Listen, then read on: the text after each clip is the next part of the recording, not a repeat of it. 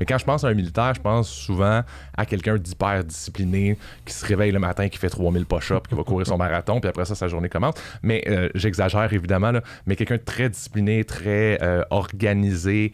Est-ce que tu penses que ce, ce ce, ce, métier-là que tu as eu Mhm. avant t'a aidé dans ton, dans, dans ton métier actuel? Je pense fortement que oui. C'est sûr qu'il y a eu des impacts positivement, en fait, là, euh, toujours, encore aujourd'hui, en fait. Euh, c'est sûr qu'on faut être discipliné dans notre métier parce qu'on a beaucoup de tâches à effectuer, autant dans le marketing, euh, s'occuper de nos dossiers avec nos clients, la comptabilité. Donc, il faut quand même être structuré dans une journée. Euh, c'est drôle parce que je me lève, oui, à 5 h, 5 h 30. Tu fais tes 3000 push-ups. je m'entraîne généralement le matin, mais je vais toujours, euh, en fait, faire les tâches les plus prioritaires le matin quand même. Donc, je suis discipliné à, à ce niveau-là. Et bien sûr, après ça, quand les enfants se lèvent, c'est toujours euh, plus difficile de travailler. Donc, on, on s'occupe euh, d'eux. Et vers 9 h, on recommence le travail là, de façon quand même euh, le plus productif euh, possible, structuré jusqu'à 5 heures. Et quand les enfants sont couchés, on vient toujours euh, euh, finaliser un petit peu les petites urgences là, au niveau de la fin de soirée. Donc, ça commence, ça demande toujours un travail constant, effectivement, une discipline quand même de vie, certains sacrifices aussi.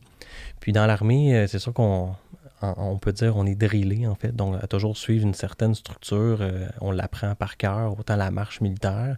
Donc, je veux pas, de mon côté, une transaction, j'ai essayé de voir comment ça peut, comment ça peut dérouler.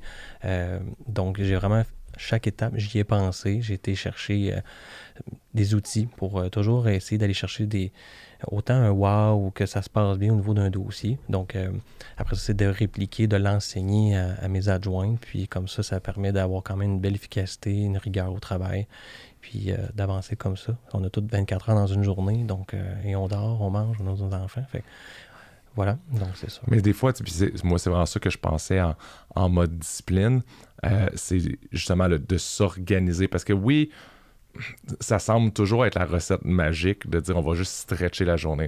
Travaille plus, commence plus tôt, finis plus tard. Mais on a toutes des limites. À un il faut se reposer. Puis, je veux dire, réussir dans le courtage hypothécaire et sacrifier sa, sa qualité de vie, c'est probablement pas souhaitable.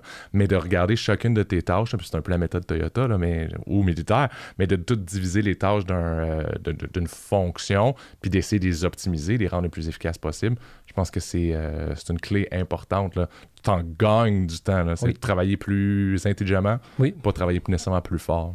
Mais tantôt, on parlait de la loi de Pareto, en Ouais. fait. là. donc, euh, t'es généralement 80 de tes résultats vont être euh, par rapport à 20% de qu'est-ce que tu fais. Donc, c'est vraiment de cibler 20 dans, dans tout qu'est-ce que tu fais.